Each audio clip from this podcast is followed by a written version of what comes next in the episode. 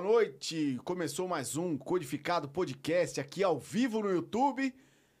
Estamos de volta depois de quase três semanas off, hein? Você viu só o que acontece? Quando em casa as coisas não vão bem? Tô brincando. Uma boa noite a todos. São exatamente 21 e 20, quase em ponto 21 e 15. 21 e 10, né? Ou 21 e 15? 21 e 15. Pessoal, é, lembrando, hein? Deixa aquele likezinho pra gente, quem estiver assistindo, vai assistir depois. E se inscreva no canal. E o nosso Instagram é arroba Codificado Podcast. Vai lá, nos siga pra você ver cada convidado que a gente traz aqui. Tudo sempre o um programa ao vivo. E lembrando também que no dia seguinte, o nosso bate-papo vai pro Spotify também. Aí, se você estiver dirigindo, estiver na tua casa lá, numa Buenas, você não precisa ver essa cara feia que vos fala. Você pode ir lá e só ouvir o áudio. Hoje, o nosso convidado é ele, Adalberto Nazaré. E aí, Kiko? E aí, tudo, tudo bem, bom, cara? Graças a Deus, tudo bom. Prazer estar aqui com você. Obrigado pelo convite. Pô, meu primeiro podcast. É isso, cara. Porra, podcast. gelo. O, o, podcast é assim, cara. Na verdade, o podcast é o. É o primeiro. É a primeira televisão. De cada um, de todo de cada, mundo. De todo mundo, é. Pode crer. e aí, cada um acha, assim, que é, que é mais importante para trazer, né, cara? Pra trocar uma ideia. E eu sei que você, cara, tem uma grande importância aí na vida, né, Adalberto? É, tem uma história aí grande né, na área de educação física, somos colegas de profissão. É, também tem uma história grande dentro do São Paulo, fui funcionário do São Paulo por muito tempo, sou sócio também do São Paulo há bastante tempo. Estou é, numa nova missão dada pelo presidente para a gente desenvolver o departamento de acessibilidade do clube de forma institucional. Estamos é, trabalhando firme já há dois anos e estamos aí. No oh, Para quem quiser saber, o Instagram do Adalberto tá aí na sua tela. É arroba Adalberto Nazaré, não é isso? Vai lá. Se você quiser conversar com o Adalberto, pedir umas dicas ou até mesmo dicas do que você vai ouvir hoje aqui, pode ir lá, manda um direct para o Adalberto. Se inscreva lá no nosso canal, vai no nosso Instagram também, arroba Codificado Podcast, beleza? Uma boa noite a todos. E aí, Adalberto? Cara, me conta aí, como é que você foi parar na educação física? Cara, eu uma história bem louca. Eu tava, eu sou neto de um médico. Né? Não conheci meu avô, ele faleceu antes de eu nascer, logo um ano antes de eu nascer. Mas dentro do, das minhas tias tinha uma bióloga, Heleneide Nazaré. Era uma bióloga, ela era geneticista, trabalhava na Escola Paulista de Medicina. E ela, quando eu era moleque, era aquela coisa de, de vez em quando, os pais largar na casa da avó, ela que cuidava da minha avó, a gente ficava muito junto. E como ela era geneticista, ela tinha que ir todo final de semana no laboratório, lá na genética do Hospital, das, da, do hospital São Paulo. Ia lá, ela fotografando os cromossomos, botando nos, nas incubadeiras, os negócios. Eu sempre. E ela tentando me pilhar para fazer medicina. Porque o pai dela era médico, com o mesmo nome, Adalberto, ó, vai ser médico. Daí vai, eu, curiosidade de moleque, microscópio, ela me deu um microscópio, pegava as plantinhas, cortava, pegava os bichinhos, já queria estripar, botar lá. Comecei a pegar gosto, só ela, ó, vai, vamos aí, vai fazer medicina, medicina. Eu falei, pô, tia, sabe de uma coisa? Eu não gosto de tratar de doente, eu quero fazer alguma coisa que as pessoas não fiquem doentes. E aí apareceu a educação física na minha vida, né? Entrou assim, eu comecei na área, me apaixonei pela área, fui até minha aposentadoria trabalhando na área, mas, sempre. Mas você, na educação física, você te, gostava da educação física pelo esporte ou por ser um professor mesmo, pela didática? De... Eu gosto, na verdade, dos dois, que eu sempre fui personal trainer, meu foco sempre foi qualidade de vida. Eu sou mestre né, em educação física, a minha dissertação de mestrado era um, a associação da prática de exercício com a diminuição de doenças respiratórias. Né? Então, eu sempre tive esse cunho de atividade física como preventiva de doença. Então, eu sempre estudei muito isso. Mas, por um outro lado, também, a vida me levou a ser um gestor. Né? Então, eu fui coordenador de academia, gerente de academia, gerente de clube e fui gerente da base também de São Paulo. Então, eu peguei muito gosto também pela área de administração esportiva. Então, eu sempre atuei como personal trainer e sempre atuei como gestor. Né? Desenvolvi já uma pesquisa com, como para a área de qualidade de vida e agora estou começando a estudar um pouco mais de gestão para ver se eu vou fazer meu doutorado na área de gestão esportiva. E você começou a fazer educação física, você jogava bola, você falou, né? Ah, eu sempre fui da bola, né? Moleque até meus 15 anos de idade, eu sempre joguei bola, moleque de rua, na nossa época era diferente, né? Rua de terra, inclusive, na minha rua. E sempre fui jogar bola com a galera, com os amigos, até os 15 anos. Daí, os 15 anos, eu começa, comecei a pegar um pouco mais forte no estudo, né? Colegial, etc. Uh, comecei a fazer capoeira também. Curti muito capoeira, fiz quase oito anos de capoeira. E aí meus colegas todos eram surfistas. E aquela coisa de moleque, ah, tem que ir com a galera, vai tudo para a praia. Eu ficava em São Paulo porque eu não pegava onda. Daí eu fui atrás dos meus amigos, comecei também a pegar onda, me apaixonei pelo surf. Até eu me tornar deficiente, eu peguei onda até os 40 anos, né? Dos 20 aos 40, 19 aos 40. Uhum.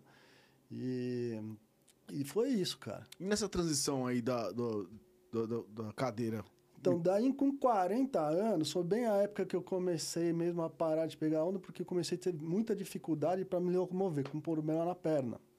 Só que como eu fiz, fazia muita atividade física, eu ia nos médicos, a esclerose múltipla, na época, em, estou falando de 2006, ela não era uma doença tão fácil de ser diagnosticada, né? Hoje é bem mais tranquilo. Então eu demorei muito tempo, porque por eu ser forte e já tinha minhas hérnias de disco, mascarou muito a minha doença. Uhum. Os médicos achavam que todas as minha, minhas limitações motoras estavam sendo por causa das hérnias de disco. Demorou muito para descobrir o tratamento, né? E aí, depois que você descobre é uma doença degenerativa, você vai ter que conviver com ela da melhor forma possível. E eu fui para cima, encarei, né? Continuei trabalhando até 2015, era coordenador da academia, uma grande academia, 4 mil metros quadrados, tal, 2 mil alunos. E daí meu médico achou melhor, eu falo, ó, dá um tempo, vamos, sabe, sair um pouco dessa pressão de trabalho, porque a característica da sua doença é essa. E eu, em comum acordo com o médico, conversei lá com o proprietário da academia e me aposentei. E me aposentei, eu, desci, eu não ia ficar parado, comecei a fazer trabalho voluntário. Né? Então, Hoje eu faço um trabalho voluntário no São Paulo, implantando o departamento de acessibilidade. Eu também ajudo um amigo meu, que ele tem um projeto de surf muito bacana em Angola. Tá? Ele faz um projeto social através do surf em Angola. Pô, que bacana. Pegou uma praia, praticamente desbravou a praia, descobriu a onda, montou escolinha de surf, montou escola para a comunidade local. Tá, tá começando a crescer o projetinho e eu dou uma força para ele aqui do Brasil na parte de estrutura administrativa do projeto, né? E, e desenvolvimento do projeto. E estamos aí, cara. Tá agora. Cara, é, você é um cara que deve saber muito isso, assim. É, você, da, da área da educação física, pô, cara, atleta, né? Sempre fez, foi Sempre do esporte. Fiz. De repente você tá numa cadeira, certo? Cara, que, qual que é a diferença hoje? O que, que você sente, cara, na, na vida do cadeirante? o, dia a dia dele hoje, e você falando, pô, cara, eu era um cara que, sabe, tinha todas as mobilidades e hoje, dentro da cadeira, o quanto que é difícil para você hoje, assim, é, na, na área da acessibilidade? Na, na área da acessibilidade é em todos os momentos, né? Pra você ter uma ideia, eu viajei com minha esposa e minha filha semana passada. Nós fomos um baita num hotel em Águas de Lindóia, num congresso que estava tendo da, igreja sobre família, né? Uma conversa sobre a família. Tomamos todos os cuidados. Ah, o, o hotel é acessível, não é, não é, dá, dá, dá, não dá. Tudo ok. Então, cheguei lá, o hotel não era acessível. A acessibilidade dos caras era uma barra na porta. Minha cadeira não entrava no banheiro. Tivemos que fazer o que? Chamamos o cara, fizemos tirar a porta do banheiro, fizemos tirar a porta do box, para eu ter a mínima condição de tomar banho, de ir no banheiro, né? Então, isso é o mínimo, né? E acontece em toda hora, em todo lugar. Você vem no restaurante, uma baladinha super legal tal, daí você vai no banheiro, cadê o banheiro? Não tem acessibilidade. É uma coisa muito comum é, é, mesmo. É muito, em todos os lugares praticamente que praticamente você vai? Em todos os lugares. É, cara? Todos os lugares. Praia, então, era uma paixão minha, eu praticamente estou em possibilidade de ir na praia, né? Porque as praias mais que o cara é acostumado para Ubatuba, né? Areia fofa, tal, não tem acesso, não tem. Não tem como você chegar na praia. Não tem, daí, por exemplo, eu não tenho dificuldade de entrar no mar e sair, então não tenho como ir no banheiro. Entendeu? Então você tem um, tudo, tem um detalhezinho. Então, cada deficiência é muito específico, né, Kiko? Então, não, o que serve para mim não serve para o outro, o que serve para o outro não serve para mim. É, porque eu fico imaginando ainda, você, cara, você é um cara forte, né, cara? Você é, faz, você tem uns braços fortes, então, tipo, para você é, ainda se mover é muito mais fácil, né? Sim, sim. Para você sim. sair da cadeira, pra, sim, né? Sim, sim. E para outras pessoas que que estão ali precisando de muito mais ajuda, piorou, né, cara? Não, piorou, piorou. É impressionante. É descomunal, assim. Uma outra coisa que acontece muito, que é muito frequente, por exemplo, você tem uma, uma filha deficiente física, tá? Então, até essa filha, até os sete, oito anos dela, você, até menos, até seis, sete anos, você consegue ir no banheiro masculino e dar um banho na sua filha uhum. lá né, tem aquele trocador de bebê e tal. Mas quando sua filha chega com 11 anos, ela não vai querer mais ir no banheiro dos homens. E não tem, os lugares não tem espaço, não tem banheiro família. Entendeu? Então, a acessibilidade está ganhando luz, está começando a ganhar luz, mas tem muito a ser feito. Né? Principalmente a consciência das pessoas, a, o olhar, né? não só a lei de adaptar o espaço, né? que possibilite as pessoas usufruírem do clube. O clube, por exemplo, São Paulo, o clube que eu frequento, é um clube que tem uma topografia muito complicada, né? E só que agora a gente já está conseguindo tornar o clube acessível. Então está saindo uma passarela lá em cima que nós vamos conseguir chegar, ter acesso ao, ao campo de futebol. Conseguimos colocar umas cadeiras para elevar e tirar dentro da piscina. Eu gosto de nadar, eu nado. Uhum. Então não tinha isso. Então toda vez que eu entrava na piscina tinha que ter dois salva-vidas para me tirar. Entendeu? Então, hoje já não, hoje eu sou independente, eu consigo entrar na piscina e sair sozinho, não preciso de ajuda de ninguém. É, e as pessoas precisam entender que o conceito de acessibilidade é o, o, deficiente, seja físico, ou visual, ou auditivo, ele tem que conseguir fazer tudo sozinho, teoricamente. Óbvio que dependendo da limitação não tem como, ela precisa de apoio, uhum. né? Mas os espaços têm que permitir o maior número de pessoas possíveis ter uma certa autonomia. Né? Existe já a lei, né? a LBI, Mara Gabrilli, né? quem começou, não, não vou me lembrar, foi Paulo Paim do PT e o Romário com a Mara Gabrilli fizeram a lei brasileira de, de inclusão. Né? E agora é pôr em prática. Nós temos uma lei super boa, é óbvio que vai se, se como é que fala, modificando, é, se aperfeiçoando com o tempo. Né? A tecnologia existe também para ajudar, né? Então, acho que hoje a gente não tem mais muita desculpa, é força de vontade mesmo. Você né? acha que depende da força de vontade, porque o cara fala assim, ah, mas eu não vejo um, um cara de cadeira aqui. Mas ele não vê porque exatamente porque não, porque não tem acesso, né, cara? Exatamente. Se, tipo, exatamente. se tivesse, seria outro nível, outro né? Outro nível, com certeza. A gente no, estaria em todo lugar. No clube mesmo, né, cara? Tá começando a aumentar. Então, é, pô, quando, quando eu vi a cadeira lá no, na beira da piscina e aí você foi lá, cara, pô. Cara, você mudou. Você já, você já mudou a cara, a cara do, do, do, do, acesso da piscina, cara. E os cadeirantes já estão começando, os cadeirantes estão começando a ir mais pro clube, já, porque os professores já têm essa consciência. O São Paulo está ganhando essa consciência, né? São Paulo já tem lá um trabalho muito bacana com os deficientes intelectuais, né? No que começou no futsal há 11 anos atrás, muito antes de eu está implantando esse departamento, que hoje continua e já abriu também um, um é um projeto social para os deficientes intelectuais, também o Society, então eles têm dois dias que o São Paulo abre as portas, obviamente, mediante cadastro, uma análise diagnóstica de cada é, aluno, né? E muito bacana, é muito Você que é o responsável hoje Não, por isso? Hoje, assim, no futsal tem o Geraldo, o diretor, né, o Geraldo, que é, de, é, do Departamento de Esportes Amadores, e lá embaixo, no Futebol Society, tem o Marcelo, que cuida do Futebol Society. Né? Eu sou um diretor institucional do clube, eu vejo mais as questões de acessibilidade, é como se fosse mais um órgão consultivo. Né?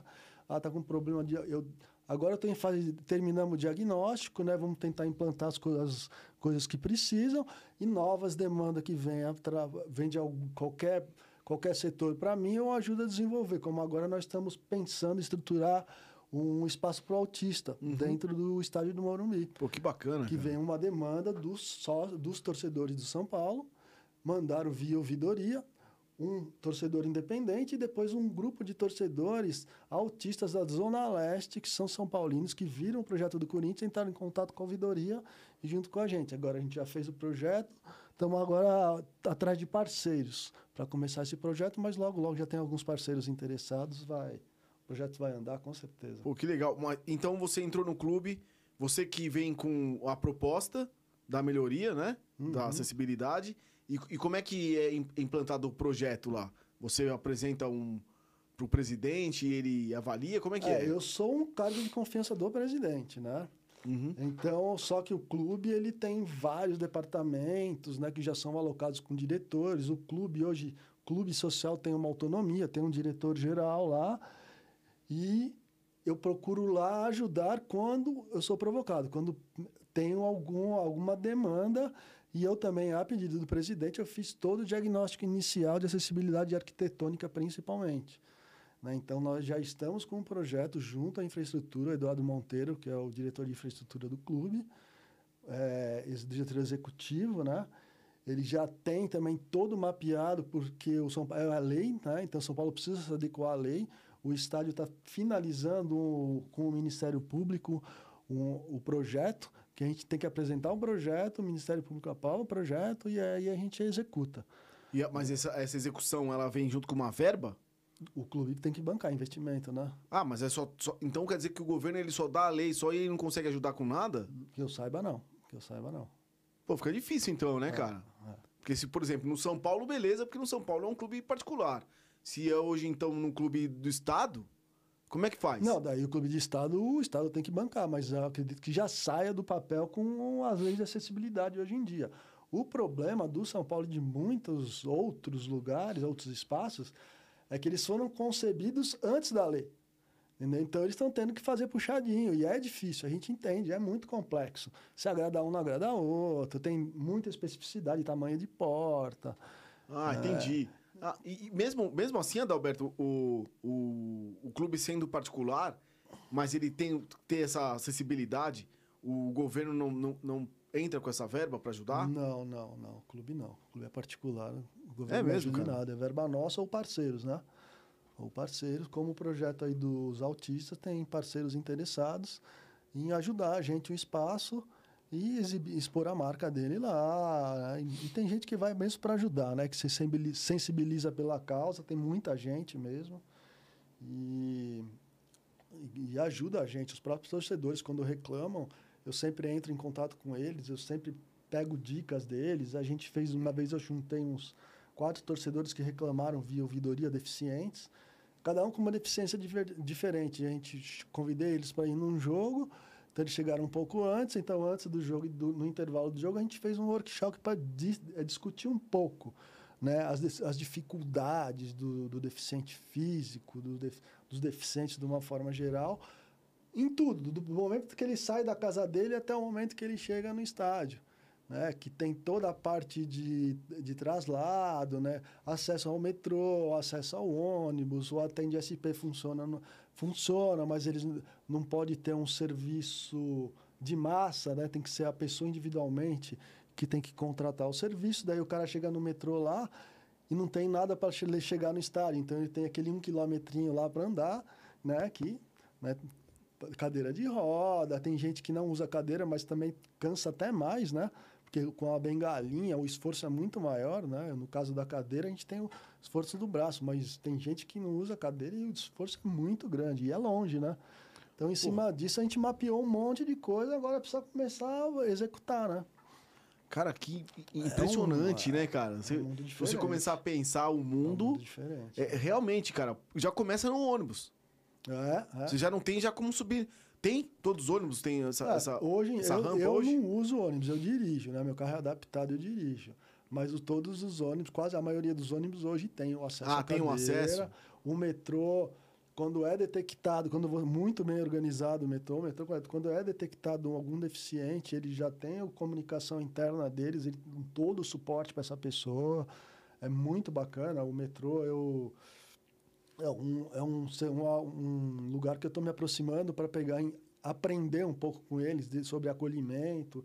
Eles estão com um projeto piloto aí muito interessante para deficiente visual, né? Porque é muito difícil você adaptar o espaço para o deficiente visual. Né? Você tem que botar aqueles, aquelas marcações de solo, são muito caras. Você vê o estádio do Morumbi, imagina você dar a volta inteira no Morumbi com aquilo, né? o metrô mesmo, muita dificuldade, muitos. é, como é que fala? Muito, muitas barreiras a serem rompidas, eles estão desenvolvendo um, um- Eu não sei como falar essa tecnologia. É um app né, que, que vai no celular do cego, ele fica ouvindo, né, com bota o fone de ouvido, ele fica ouvindo as informações. É, vão ter sensores que vão detectando o trajeto desse cego e vão dando a informação. Você está aqui, ali você vai encontrar. co- Então, está em desenvolvimento. Né? Ele, eu sei que o metrô está precisando de parceiros, nós vamos tentar se aproximar para ajudar também eles a ser parceiros para fazer estudos pilotos nesse projeto lá no Morumbi. Pô, que bacana, cara. Você chegou a sair do, do país, Roberto, não, pesquisar não, não, não coisa? cheguei não? a pesquisar, não cheguei a sair do país. Todo, todo mundo é muito engraçado até você fazer essa pergunta, porque eu não saio, mas eu pergunto para muita gente que sai. Daí eu pergunto, e aí, acessibilidade? Sabe que eu não reparei? Ninguém, ninguém repara. É, Ninguém mas o, repara. o cara não repara porque ele não repara, precisa, né, precisa, cara? É, né? Mas Não, é, não, mas- Mas é, essa é uma visão que tem que ser mudada. Entendeu? Porque eu também não precisei e hoje eu preciso. né? As pessoas têm que entender porque tem uma, por exemplo, acessibilidade, ela pode ser momentânea. Então, você imagina, você precisa trabalhar, você depende de estar aqui. Né? Você que engessou tua perna numa cadeira gigante. Você não entra no elevador, meu. De, de, de repente, entendeu? Você precisa de acessibilidade. Por, momentaneamente, quando você tirar o, a- a- o gesso, você não vai precisar mais. Cara, você falou um negócio que é impressionante. Você foi pro hotel e não dava pra você entrar no banheiro. Não dava pra entrar no banheiro, pra tomar banho. Tipo, isso imagina, cara, é isso. E um hotel que dizia que o quarto era acessível. E Um hotel. Um hotel, Né, uma- um resort. É, uma uma coisa é você chegar na casa de um amigo seu, né, tal, não sei o quê. Ah, Outra coisa é você ir num hotel, cara. Que é, é quase obrigatório, né? Casa, casa de amigo eu já aviso, ó, se não passar na porta, a moitinha ali já tá escolhida. já escolhe a moita e se vira. Pô, cara, é. Assim, é, não sei se. Desculpa estar perguntando. Mas, pô, você é um cara que era atleta. Você ficou muito triste com a transição, assim, de. Eu fiquei muito triste. É, cara, como é que. Eu fiquei muito triste, não agora. Agora eu tô num momento bom, né? O primeiro choque é o que te pega, né? Você vai ter que abandonar todas as coisas. De uma hora para outra, assim, meu. Meu lazer. Surfar, jogar capoeira, jogar bola. E meu prazer, minha profissão é, é com atividade física. De uma hora para outra, isso aí sai do teu mundo, né? O seu lazer de final de semana, teoricamente, acabou. Você tem que se reinventar, né? E então você tem uma tendência a entrar no processo de depressão, né? Então, Você já- chegou a ficar depressivo ou eu, não? eu acho que não, porque eu me, de- eu me detectei muito rápido que era uma necessidade e eu já fui direto para terapia, a primeira coisa. A primeira Porque coisa eu você já trabalhava na saúde, né, cara? Você foi É. muito mais. Trabalhei em hospital também, né? É, então foi uma coisa que me ajudou bastante, mas tem a parte química também, né, da depressão. Então você tem que tomar remédio, antidepressivo, né? Porque a esclerose múltipla ela mexe com um monte de coisas, cada pessoa é de um jeito. Então, normalmente quem tem esclerose múltipla toma antidepressivo porque tem uma mudança bioquímica. mesmo. Você começou. co- Como que que é o processo? Você começa a ter, sen- sentir dor na Eu perna? senti fraqueza na perna, mas tem gente que perde uma visão, entendeu? Entendi. Porque a esclerose múltipla, ela tá com o sistema nervoso central. Então, pode ser a, a cérebro até a medula. Né? Então, a bainha de mielina, que é a substância branca que recobre todo o sistema nervoso central, ela se desgasta. Né? E essa, esse desgaste faz com que os impulsos nervosos não vão direito. E dependendo da área do cérebro, a pe- a pessoa pode ter outras sequelas. Pode ter perda de equilíbrio, perda de visão, se pega no nervo óptico. Onde tem neurônio, axônio, tem, pode acontecer alguma coisa, entendeu? Só que a esclerose múltipla ela não pega, como a ela, por exemplo, que pega os órgãos vitais, os, o pulmão, o coração, que ela é muito mais agressiva, é fatal. A esclerose múltipla é uma doença não fatal. que Ela pega, pega mais essa parte motora, sensitiva. Mesmo assim, tem muita diferença de um paciente para o outro. Você fala, ah, você está bem, mas outro... tem cara que tem esclerose múltipla que faz uma maratona e eu ando na cadeira de roda. entendeu? Porque eu tenho lesão na medula, minhas maiores lesões são na medula. Entendi. Então, eu pegou a parte motora. E, e- mas isso também, cara, pode ser uma coisa que você vai ser um cara pra ajudar outras pessoas, né, cara? Por ter sido. Ah, por, ser prof- por ser professor de educação Sim, física, sim, por ter uma outra visão que muita gente não tem e depender disso, né, cara? E é legal assim, porque, o, por exemplo, o meu médico é o doutor Acari. Ele é um, um cara fantástico, um esportista também. Então, eu vou na consulta com ele, às vezes é um, um período que a gente fica batendo papo e na consulta. E como eu sou educador físico, eu dou uns feedbacks para ele que ele não tem de outros. Entendeu? Ó, oh, doutor, isso que você me deu, pô, não funcionou por causa disso, disso e disso. Ó, oh, esse remédio aí, pô, foi melhor, minha, minha musculatura ativou mais, mas aumenta a espasticidade. Então, então, a gente vai interagindo durante o tratamento. Isso me ajuda também, né? Porque eu saí, eu, eu quebrei um ciclo ruim que eu tava sim, e hoje eu tô muito sim. bem, assim. E, e dentro do, dos esportes, cara, que hoje eu vejo muito, muito assim, é esporte de cadeirante, do basquete, o vôlei, tênis, assim, é, isso, isso você faz uma parte fodida, assim, né, no meio, assim. Não, é Você pode ser um legal. cara que tá... Mas aí, assim, eu, eu queria fazer tudo. Né? Eu queria jogar paddle, jogar tênis, mas você cada esporte tem uma cadeira. Então, uma cadeira esporte, vamos te falar mais ou menos, aí é 10 pau. Uma cadeira. Então, se eu quiser, eu já tenho três cadeiras embaixo. Se eu botar mais uma, minha mulher me joga pela janela. Ah, uma... cada, cada, cada esporte tem, tem uma, uma, cadeira eu específica? Tenho, eu tenho três cadeiras, que eu tenho uma que eu acoplo num, num, numa roda elétrica de 300 watts de potência e era um triciclo radical. Então tem uma cadeira que tem o quadro reforçado para isso. Daí eu tenho uma cadeira que era velha, né, que com o tempo ela usa, deixa para usar só em casa e uma que eu uso no carro, que é essa que eu estou sentado agora. Então só eu tenho três. Daí você quer jogar um, por exemplo, rugby de cadeira de rodas. Você tem que ter a cadeira do rugby. Ah, você quer jogar tênis, você tem que ter a cadeira do tênis. Eu, e eu não sou um atleta, eu sou um esportista. Né? Sim. Você tem projeto de levar mais é, cadeirantes para o São Paulo, assim, no caso que é o clube que hoje você eu trabalha? Acho que é, eu acho que é uma coisa natural, né? A gente melhorar a acessibilidade e atrair. Porque você falou, pô, a gente não vê cadeirante na rua, é porque não tem acesso, né? Então, a partir do momento que tem acesso, você vai começar a ver as pessoas. Então, a partir do momento que as pessoas saberem que o São Paulo está se tornando um clube acessível, eles vão começar a ir mais. O estádio já é nítido. A gente tem o estádio São Paulo tem uma área específica lá para deficientes, ela está sempre cheia. Né? E aí nós estamos agora criando, pensando em criar novos espaços, desenvolver um sócio torcedor para o PCD. Pô, que bacana, Porque cara. o estádio, por exemplo, o bombeiro não autoriza um cadeirante lá na arquibancada. Mas um cego, poderia, um surdo poderia ir com, com um uhum. filho dele lá, por exemplo. Sim. Entendeu? Ah, mas então tem que ter, ter dar o, o, o estádio permite customizações, né? E a lei obriga também, né? Ter 5% dos espaços, 1% dos espaços para deficientes. Entendeu? Então a gente vai, existe a lei, a gente vai tentar aproveitar da melhor forma possível esse espaço para todos os deficientes, abranger o maior número de deficientes possível, tipos de deficiência possível. Outros clubes já te procuraram já para isso? Ainda não, ainda não.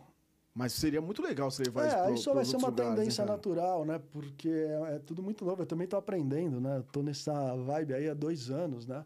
Eu conheço da minha deficiência, né? Então, eu já fiz uma imersão no, no mundo dos surdos, agora fiz uma imersão no mundo dos autistas, os intelectuais, a gente tem um projeto antigo lá no São Paulo, e agora eu vou começar a ir para os visuais que eu acho que é o mais difícil, mais desafiador, né? Não é difícil, é desafiador. É, porque é muito detalhe, né? Muito detalhe. Eu, eu nunca vivenciei isso. Eu preciso conversar com pô, eles, né? É, é, não, sim. É, pô, você como mestre, cara, educador físico, é, você não pensa em abrir uma área específica para quem quer fazer atividade na cadeira?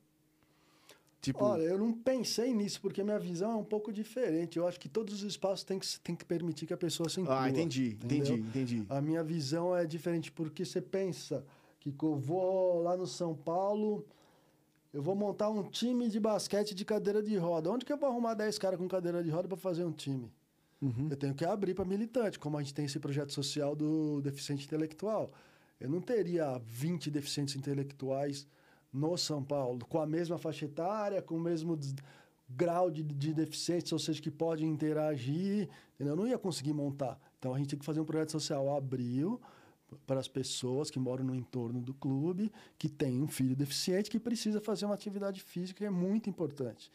Que é, é muito importante. Assim, você vê uma diferença no, em quem faz e quem não faz absurda. Eu, vou, eu fui há um mês atrás, eu fui assar a Bodytech ali. Pode falar nome pode, aqui de empresa, pode, tranquilo, né? tranquilo. Fui na Bodytech ali do Shopping Eldorado, uhum. conhecer o projeto dos autistas que eles têm lá há 10 anos. É um projeto social da Bodytech. Ela dá o espaço para os professores Os professores usam o espaço todos os sábados, há 10 anos, com o trabalho do autista. Você vai ver uma turma de autistas que eu fui acompanhar, é, os moleques interagiam com, com a gente, cara. Sabe? Então, tem vários tipos de autistas, eles interagem do jeito deles, mas interagem entre eles, com a gente. É, eles são muito inteligentes, têm uma memória fantástica. Você fala o seu nome para eles, eles não esquecem mais, meu, é muito bacana. E a gente aprende, essa troca é muito enriquecedora, né? É um, acho que é, esse é o presente que eu acho que eu estou ganhando por estar aqui, né? Na Pô, cadeira não, de roda certeza. é uma coisa que... Não, e, e- e eu acho assim, cara. é, Puta, você, mais do que ninguém, vai poder ajudar muito mais gente, cara. Não só por você estar na cadeira, é, mas por você sim, ser um, um mestre, cara. Sabe, da. Na, na área da educação física, é um educador e, e isso muda, né, cara? É. Isso muda, não tem como. A gente tem uma visão diferente, Pô, né? cara. E você vê como é engraçado, né? A visão que eu falava para minha tia que eu quero deixar, não deixar as pessoas doentes. Hoje em dia, você vai para qualquer médico, o cara fala, vai fazer exercício, mais esse remédio, esse remédio, esse remédio. O que é mais exercício, esse remédio, esse remédio, esse remédio. Não, certeza. Hoje, hoje Não. o- a atividade física, e o que você falou, né, cara? Se pra todo mundo melhora a vida, né? Você tá incluso num, num processo, numa atividade, né? É, porque as pessoas, o exercício, ele desenvolve o cérebro. Porque ó, eu mexo esse dedo, eu estou mandando uma informação para o cérebro. Uhum. Então, você acaba ativando aquela região, aqueles neurônios daquela região, indo o sangue para aquela região, e quem está perto acaba recebendo os benefícios. Então, ela acaba ajudando de alguma forma, né? As pessoas indiretamente. Claro, então, por isso claro. que é, fora os benefícios fisiológicos, né? E quanto mais, melhor, né, Adalberto? Quanto, é, quanto mais melhor, E, né? e você é São Paulino mesmo? São Paulo. Né? Você já pensou, você tinha um sonho de ser jogador, assim, quando você era moleque ou não? Cara, quando eu era moleque, meu, eu jogava bem futebol. Eu sempre era chamado para jogar. Só que, por exemplo, eu fui chamado para jogar no São Paulo quando eu tinha uns 13 anos. Só que o treino era no Morumbi, era no campão lá em cima à noite. Minha mãe não deixava eu ir, com 13 anos de idade. Mas você já era sócio? Não, não era. Ah, não era? Não era. Não, com 13 anos eu acho que eu já era sócio. Eu já era sócio. Já era sócio, sim. Dependente, mas era sócio. Pô, você tá quase vitalício. É porque eu trabalhei no São Paulo, né? Fui gerente do clube e fui gerente da base de 2000 na geração do Kaká, do Júlio Batista. Ah, é mesmo, cara? Na base lá do futebol? Do futebol de base de São Paulo. Trabalhei por dois anos lá. E, hum, então, quando eu virei funcionário, eu, quando eu virei gestor, eu achei que era conflito de interesse eu ser sócio e funcionário. Entendi. E eu fui lá e tranquei o meu título. Então eu não tenho os. Talvez hoje eu não sei quanto que é para vitalício, se é 20, 30 anos, né? Talvez hoje eu já tenha 20 anos ininterruptos desde que eu voltei a ser sócio, né? Mas ao dos oito anos que eu trabalhei no São Paulo, eu tenho uma janela que eu tranquei meu título. Porque eu achava que era antiético e eu acho que eu sou. Até hoje eu acho que eu sou certo com isso. Não, eu também acho. Agora me fala aí, cara, tipo, você trabalhou na base do, do- na da base molecada que deu certo. O que, que falta pra Não, dar sempre certo deu hoje? certo a molecada do São Paulo. O que falta, na verdade, assim, a minha opinião, tá? Uhum. O que falta na- no São Paulo é estabilidade financeira para não poder vender os jogadores, não precisar vender os jogadores. Né? pô, agora, ó, por exemplo, o Pablo Maia estava lendo hoje no, no, no celular, esperando para subir aqui para o prédio. Tava lá, pá, o time da Inglaterra oferece é, acho que 45 milhões no Pablo Maia. O moleque apareceu esse ano, subiu da base esse ano. Entendeu? Então, o São Paulo, se ele não precisasse do dinheiro, ele fala, não, agora não, a gente vai vender ele daqui uns três anos. Ah, Vamos é esse montar o um problema? time. É, É esse o problema? financeiro. É você Um conseguir dos, né? Um manter dos, as, né? as, as ferramentas ali. Manter os jogadores, né? Manter os jogadores para ter um time forte, né? Não adianta você ter, você só manter, você tem que ter um time forte, você, sua torcida quer, eu quero, sabe? O São Paulo é o São Paulo Futebol Clube, né? O São Paulo sempre foi forte de base, né, cara? Sempre foi, Sempre foi é, um, né? Desde a época é. dos pressinhos lá tal, né? Desde a época do Expressinho, do Dente de Leite, né? Do Murici, do Vitinho, lá atrás. E agora, cara, você, você olha pro São Paulo assim, às vezes, nessas. Ah, cara, fica- eu fico meio triste, assim, de ver o, o São Paulo meio fraco, né, cara, em relação aos outros Não, o times. São Paulo, sempre, eu de posso falar agora, porque eu fiquei 20 anos longe do São Paulo e voltei agora na gestão do Júlio, do Júlio Casares. E o São Paulo não evoluiu. Não evoluiu não nada. evoluiu. A gente era, a gente ficou como a gente estava, não evoluiu. Só, simplesmente isso. E os outros evoluíram. E o esporte está mais profissional. Mas você acha que evoluiu mais por causa da grana? Ah, eu, é difícil falar que eu fiquei 20 anos longe, né? Eu acho que é má gestão mesmo, né? É má gestão, é... É difícil de falar mesmo, porque eu não estava, não vivenciei, né? Mas eu vivenciei, eu vi o que aconteceu. E agora eu estou vendo que mudou-se muito pouco, né? Em termos de estrutura, porque estrutura física, botar é, choquinho, câmera hiperbárica, você pode botar 30. Se não tiver os caras que mexem na câmera hiperbárica, Sim. Né, que oriente o jogador, né? Não adianta então, em nada. É, acho que faltou muito investimento em recursos humanos, sabe? Muito, Sei. muito. Não que as pessoas que estão lá são ruins, mas não investiram nelas. Não teve essa, essa mentalidade empreendedora. O São Paulo é uma empresa, ela tem que ser tratada como empresa. Tem que ter métrica de avaliação para os funcionários, tem que ter treinamento para os funcionários, tem que pagar curso para os funcionários, né? E que assim, eu conheço 80% dos funcionários. Os caras são apaixonados por aquilo lá. Mas se você falar para os caras que você vai pagar um curso para eles, eles dão uns pulos dessa altura. Entendeu? É, e o São Paulo está mudando isso agora, né? Está mudando, tem implantando compliance, métricas de governança, só que isso é um processo, né, Kiko? Não dá. Tanto é que eu apoiei agora a reeleição, porque o trabalho precisa ter opção de continuar. Né? Pelo menos uma reeleição. Antes não podia. Então você entrou, começou a organizar a casa, daqui a pouco acabou. Você não pode continuar, ah, mas você faz o, o sucessor. Meu, você pegou a caneta, você é o dono da caneta, você vai fazer do seu jeito. Você mudou o sucessor, você muda a gestão. Entendeu? Então tem que dar oportunidade. Eu fui a favor, votei a favor e acho que eu fiz a coisa certa. Né? E se não estiverem gostando, tira o presidente. Simples assim. Ah, legal, cara, você falar isso, porque você dá, né, esclarece um pouco das coisas tá, aí. O São Paulo está indo no caminho certo, sim. Isso. Ó, tem, tem uma pergunta aqui do nosso chat, cara. Personal write-off. Você acha que algum esporte está à frente em relação à acessibilidade? Algum esporte está à frente? Eu, eu acho que assim, a natação é a mais eu, eu, não entendi o sentido de estar à frente, mas hoje de, os que traz mais resultados para o Brasil, com certeza, é a natação, né? É, eu estou acompanhando de perto uma equipe de natação paralímpica de Novo Horizonte, que eles têm um trabalho muito bacana. É, pode ser que no futuro a gente venha fazer junto uma parceria com uma equipe de natação paralímpica. Mas, por exemplo, o atletismo, nós temos muito forte, atletas muito fortes. O Brasil é uma potência paralímpica, né? Eu não vejo assim nenhum à frente do outro. Eu acho que em termos de, pessoas praticando, talvez a piscina, mas também precisa ter adaptação ao meio líquido, né? Porque é muito difícil, porque cada um tem uma deficiência, né? Então o esporte tem que ser adaptado para a deficiência da pessoa, né? O Jefferson Azevedo aqui tá mandando, ó, boa noite, excelente bate-papo esclarecedora e conscientizadora. Parabéns, importantíssimo sucesso. Obrigado. O pessoal da Codificortes tá mandando aqui. Kika Adalberto, na época de vocês, curso de educação física já englobava o estudo de acessibilidade nos treinos de esportes? A gente tinha, assim, a gente tinha uma chama, chamava educação física adaptada, que a gente aprendia a incluir o deficiente nas aulas, mas não tinha os conceitos obviamente que tem hoje, mas já existia assim. Eu estou falando de 1988. Então a gente já existia a disciplina. A Silene ainda dava aula. Memória é boa.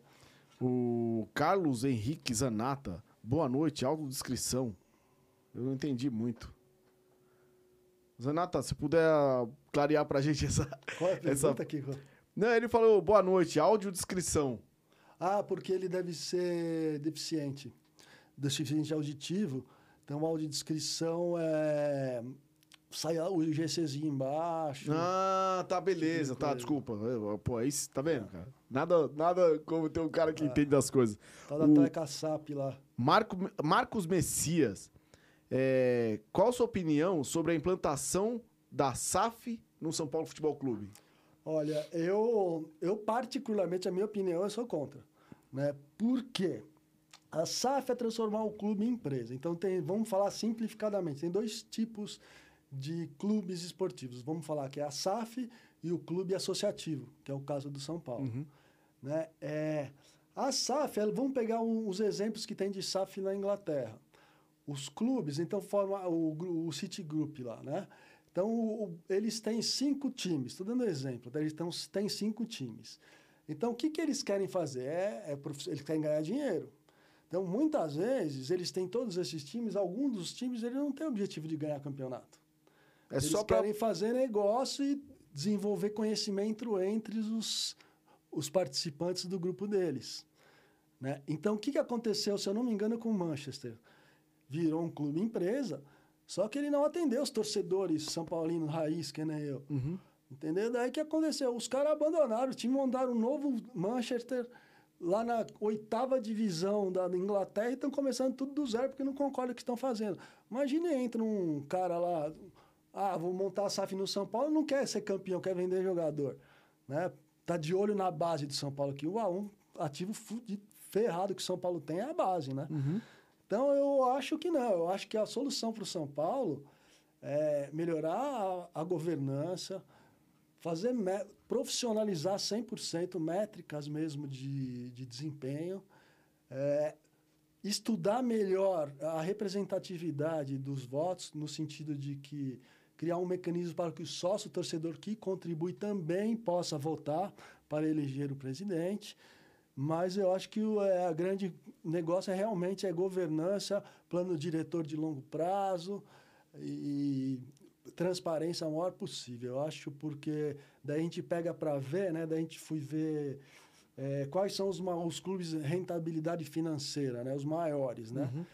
É Real Madrid e Barcelona. Os dois são modelos associativos. Quem é o clube que mais ganha? Real Madrid. Barcelona também ganha tudo. Né? O PSG entrou com dinheiro. Não conseguiu até agora. Uma hora vai ganhar. Né? Mas é um tempo, né? Teve conflitos com as torcidas dele. Então, eu acho que tem que ser melhor avaliado. A minha opinião, não, é governança. O São Paulo montou tudo aquilo que teve sozinho, né? agora vai precisar outro vir aqui para pagar a dívida só e assumir o clube. E pode fazer, aí ele vai fazer o que ele quer, ele é dono, não vai fazer o que a torcida quer. É, não, é, você falou uma coisa interessante, porque até então eu achava que o, no caso o SAF, né, era, era uma, uma escolha boa, porque o cara tá, tá interessado em ganhar dinheiro, então ele tem que fazer aquilo funcionar, você não acha? Sim, sim, sim. Mas é, precisa ganhar dinheiro e ganhar título também, né? É, não, sim. É que por, por, tudo tem um modelo, né? Tudo tem um modelo. Então, o Grupo City, que eu sei um exemplo, é um modelo. O Botafogo é um modelo. Eles têm um investidor, mas o cara já está querendo comprar outro clube também.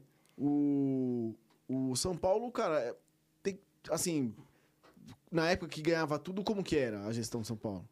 Era ele, ele, tinha outros gestores que seguraram um pulso firme e conseguiram fazer um bom trabalho. Então, São Paulo passou por um período de tempo que não tiveram bons gestores. E aí o São Paulo entrou nesse processo. Um clube que você falou, assim, que eu meio que enquadrei também na hora que você falou, foi o Arsenal, cara. O Arsenal também, né?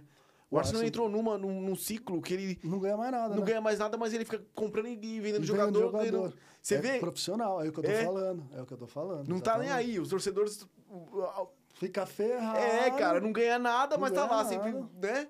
Girando uma grana e tal. O Chelsea deu certo, tudo bem, né? Mas.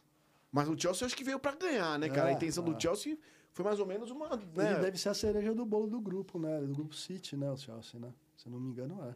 Ah, é? é se eu não me engano, é. o, o, o, São Paulo, cara, eu, eu não sei se, se é por causa dele, mas na época do Marco Aurélio Cunha funcionava demais, né? O São Paulo era a vanguarda na ciência. O São Paulo se afastou da ciência, né? São Paulo se afastou da ciência. Era vanguarda. Então tem os, melhor, os melhores fisiologistas, os melhores preparadores Não, físicos. isso certeza. É, os top, os caras estudavam, pesquisavam, não sei o que lá. Daí mudou o perfil, né? Por um tempo. Daí é que eu não participei do processo, então não posso te falar que eu estou sendo leviano, né? Uhum. Mas os resultados estão aí, né? O... Pô, você tem vontade, cara, de fazer parte dessa galera assim? Como assim? De dentro do clube? Eu já tô dentro do clube, né? Não, mas diretamente assim no futebol? Ah, eu acho que a tendência natural, um tempo eu, como diretor aí não remunerado, eu tá participando disso também. Eu também já tenho muita amizade com as pessoas, né? Eu sempre indico cursos, é porque tá tudo sendo reestruturado, né? Então, uhum. não, não, sabe, deixa os caras trabalharem, Sim. né? Não, e ajuda no que for possível. Fiz a parceria, fechei a parceria lá com a USP, né? A São Paulo hoje tem uma parceria com a USP, a Escola de Educação Física da USP, de ensino e pesquisa. Então, isso vai começar naturalmente já ter essa aproximação com a ciência de novo. Eu já tô lá, então eu tô também já desenvolvendo projetos de pesquisa para o clube também. Pô, não, ah, pô, isso da USP é muito legal, hein, cara? É, pioneiro, Você, né? você, pô, você mandar é, é, direto para os caras estudarem os, os atletas direto, diretamente É, por- na verdade, é um, é um- como é uma coisa tão nova, ela ainda está se desenvolvendo. Então, na verdade, o que, que é, Kiko? A universidade, o que, que ela tem? Ela tem os pesquisadores. Qual que é a dificuldade que ela tem? Os atletas para fazer pesquisa. E o São Paulo, o que, que tem? Tem os atletas e o preparador físico. O que, que ele não tem? Alguns laboratórios que você vai na Escola de Educação Física da USP hoje, tem um, dos labora- um prédio só de laboratório, para fazer todo tipo de análise na área de esporte de alto rendimento. Então, a gente precisa... Ah, nós queremos fazer uma análise da chuteira.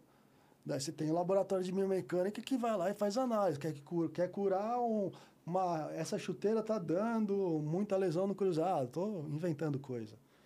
Daí você vai lá no laboratório de biomecânica e faz isso. Ó, eu quero estudar eh, como controlar a carga interna do jogador, para saber se ele está para quebrar. Sabe? Que hoje tem um. Aqueles exames que eles fazem, né? De secar. Então tem outras coisas já para fazer. Então, quais são essas outras coisas? Você vai descobrir na universidade. Mas será que é bom mesmo? Ah, vamos fazer pesquisa? Pô, nós temos um atleta, tem a universidade. O que, que custa pegar um cuspe do atleta e analisar no laboratório? Vai mudar nada, daqui a pouco temos uma nova técnica para analisar a carga interna de jogador, por exemplo. Pô, isso Entendeu? vai ser muito legal, hein, cara? Então é, só que é um processo, né? A ciência é é lenta, né? Lógico. Precisa primeiro desenvolver os projetos de pesquisa que já demandam. E, e naquela época que você falou lá, o São Paulo tava mais dentro disso, Estava mais né? antenado, é, mas era mais top né, nisso. Então estamos voltando agora, né? Tem um departamento de excelência médica que foi criado, está resolvendo toda essa parte, reestruturando a parte médica, porque não é criticar as pessoas, só que as pessoas precisa evoluir, a estrutura do clube precisa evoluir, né? É, precisa criar mecanismos para que isso aconteça dentro do clube, né? Então é o que o Júlio está fazendo, né? E do jeito que é, né? Que é um recorte de partido político, né? Tenho que acomodar tudo isso porque é a estrutura do clube, mas estamos indo. Graças a Deus estamos numa coalizão, poucas, poucos conflitos. Só que é tudo lento, né? Que ficou difícil. É, não, eu entendo. Cara, e eu, eu entendo também uma coisa. Você falou que não é remunerado, né? Faz um Eu não trabalho sou não remunerado. Mas eu acho que. Mas tudo bem que você tá ajudando o clube, né? Que tá, num, tá hoje tá um pouco defasado aí financeiramente. Mas, cara, não dá pra ter um cara como você trabalhando no clube não remunerado, É, né? Mas é que eu sou, eu tenho uma deficiência, estou aposentado, né? Tem uma série de coisas que não pode, mas eu. Mas acho que tô lá para ajudar também, né? E não, é não, prazer, sim, né? mas tudo bem, mas dentro do prazer, só o que você tá trazendo pro clube, eu acho que isso é pra quem tá vendo a gente ou vai assistir depois. Cara, não pode deixar isso em branco, entendeu? O cara assim, tipo, é, que nem você, fazer tudo o que tá fazendo e pensar, porque isso vai ajudar hoje muito, eu mais cara. penso, é meu hoje eu estou executivamente falando com acessibilidade, mas eu não consigo de deixar de pensar o clube como um todo, né? E eu tenho amigos dentro do clube que pensam como eu também. Eu tenho um grupo político, eu sou político hoje, né? Sou cartola, que eu brinco, né? Porque eu tive as duas visões, né? Eu fui um funcionário, eu tive uma visão. E hoje eu estou político tendo uma visão completamente diferente, entendeu? Então eu até estou me adaptando, estou me adaptando a isso também, porque é diferente, né? É, Bem diferente. Falando né? de política, politicamente no clube, você acha que a gente tá indo pro caminho certo? O São O que Paulo tá você indo pro fala? caminho. Não, Não, na, na política do clube, na política no contexto geral. Não, eu acho que tá, o São Paulo está no caminho certo no sentido de discutir o modelo político. Eu acho que está longe ainda de ser o ideal. Mas o São Paulo está discutindo isso, está na pauta. Então, os grupos estão pensando, o grupo do que eu pertenço está pensando isso. Né? E eu, dentro da parceria, já estou para levar um professor para dar uma aula para o nosso grupo só sobre modelo de gestão de clubes de futebol, né? para pessoas a entenderem melhor, porque o esporte, você pega um, um super executivo, ele, o cara manja muito, só que o esporte tem particularidades, particularidades que são do esporte. Você é professor de educação física, você sabe. Sim. Você- nós temos a nossa linguagem, né? A gente vê de uma forma diferente, Cara, eu ia te né? perguntar isso. É, dentro dessa célula, assim, é, política de um clube, tem poucos professores, tem poucos educadores físicos, cara? Tem poucos, É? tem poucos. Porque o que eu fico imaginando, é, eu ia até falar assim, que eu frequento a piscina, né, o futebol. Cara, e, o- e o que me parece é que essa galera que toma conta não é uma galera do esporte. Não, são a grande educadores físicos. Não é, a grande maioria não é. 90% não. Tem alguns educadores físicos, mas 90% não. E, e aí você, você vê que o negócio não. Né? Por exemplo, precisou chegar você lá. É que não tem uma visão, a visão é diferente. É, é outra diferente. visão. E, e politicamente, é, para um clube, você acha que deveria ter um cara ligado ao esporte, a, a- um, um educador físico mesmo, assim, cara? Eu acho que é um, é um espaço que a gente tem que alcançar, porque eu entendo que é um pouco complicado no sentido, porque eu sou educador físico, tô, hoje na política eu estou aposentado. Quando eu estava no mercado de trabalho, aquilo lá era meu core business, né? Então, então fica meio, sabe, por que, que a gente não vai trabalhar lá? Não vai fazer política lá? Porque a gente trabalha com aquilo, né? Sim. Eu hoje não trabalho, eu hoje estou aposentado. Mas quando você é educador físico atuante, como no seu caso, você está trabalhando lá, é diferente, muda, né? Você não consegue alcançar, o- o- trabalhar nos dois lados. Fica. É, fica difícil, fica, fica, fica, você está se sacaneando. Você está dando de graça uma coisa que você tinha que estar se recebendo, sim, entendeu? sim, entendi. Eu acho que você é você se sabotar, é a minha visão né, da coisa. Mas agora você sabe, vai falar melhor do que eu. É, você chega num ambiente onde tem muito político, mesmo como você falou, cartola, é, eu sou executivo. cartola também, agora eu tô no meio. do- Então, vo- você acha que o educador físico, cara, ele, ele é visto de uma maneira ruim? Ah, ou já é, mudou isso? Eu acho que ainda tem, tem um caminhozinho para percorrer, É? né? Pela falta de conhecimento, né? Pela De outras pessoas, né? É, das pessoas mesmo. Porque, Porque, pô, a- a hora que senta pra... Hoje, eu posso falar com segurança. A área da educação física é uma das que mais cresce no meio científico que eu vejo. Nós eu também. meu, é, o que nós éramos e somos hoje, meu, um profissional de educação física, um personal, hoje tem um conhecimento altíssimo. Se não tiver um autoconhecimento, você não dá aula. Ainda mais com, com a tecnologia, que você tem acesso à informação. Seu aluno vai lá e te, te, te põe na parede, né? Se fizer uma coisa Cara, errada. e, e vou te falar mais. Eu já sentei aqui com alguns médicos, tal, muito legal o bate-papo, mas da galera que mais me traz informação mesmo, assim, geralmente é educador físico, cara. É, nós somos muito ligados na prevenção, né? É muito. a pô, gente não tem a vi- a visão da doença, a gente tem a visão da não ficar doente, né? Ao contrário, né? Não, mas do, do contexto em geral, assim, sabe? De muita informação mesmo, assim, muito louco. É, porque é, é- é diferente a formação, né? Nós somos feitos para trabalhar com pessoas, né? É, em bastante gente, né? É diferente. E, né? não, e, e- e também esse lance de ter que provar, né, cara? A gente, É, muito, muito provar, tempo, pô, né? você- da sua época, né, cara, que você foi, que você fez educação física, hoje você é mestre, né? Você Sim, fez mestrado. mas ralei já, Então, ralei pra caramba. e aí você fala, pô, cara, você tem que estar o tempo inteiro provando que você sabe, né? Eu te garanto que metade das pessoas do clube não tem a noção do conhecimento que eu tenho. Eu imagino. Eu imagino, cara. Não tem, não tem. Não, só, só pelo fato do, do- de quando você chegou lá e começou a fazer a mudança, já, já muda tudo, né, cara? É, porque eu tenho a vontade de conhecer o clube também, né? Que eu já fui gerente né, do clube. Então a gente conhece os caminhos, a facilita um pouco, né? Mas eu acho que, assim, no meu caso, tá sendo bacana. Tá sendo proveitoso pro clube. Pô, to- tomara, cara, que você seja um cara pra É, outras é, pessoas a olharem, A né? política também é, é, é uma carreira, né? Então eu tô no chão de fábrica, né? Na política. Então eu devagar vou colocando meus tijolinhos, uma hora eu chego lá, né? E, cara, porra, Se Deus quiser, né? Se Deus assim quiser, to- né? tomara que você, cara, siga o, um caminho legal, bicho, porque você é um cara, primeiramente, assim, né, cara, legal pra caramba, com, Obrigado.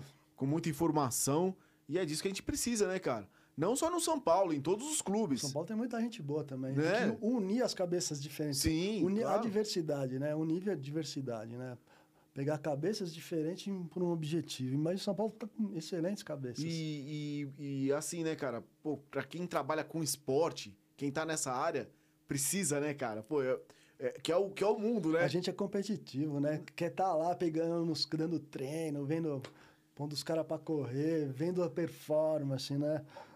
Você ainda você é muito ligado nisso ainda, cara? Ah, eu não consigo, eu nem vou, eu vou no campo, não vou nem no campo, Kiko, pra você ter uma ideia. Porque eu quero ficar vendo o jogo de casa.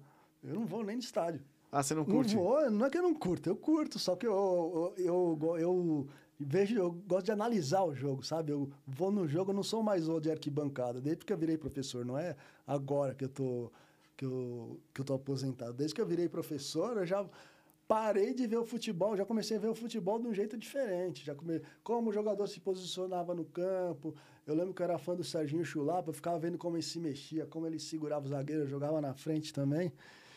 Eu já via com uma visão diferente, depois ficava como, prestando atenção na, nos posicionamentos do time, né? Cara, me, cabeça, me, me fala né? uma coisa. É, hoje, um cara para ser um educador físico, para ser técnico de futebol, você não vê muito, né? Tá começando, né, Kiko? Porque a... tem duas coisas, duas experiências legais até para compartilhar. Por exemplo, ó, vou te falar, o Barbieri, o técnico hoje do Bragantino. Uhum. Tá? Ele foi que meu... era da base do São Paulo. Ele foi meu estagiário no São Paulo. Ah, ele foi seu estagiário. Então, ao caminho que ele percorreu para chegar onde ele está.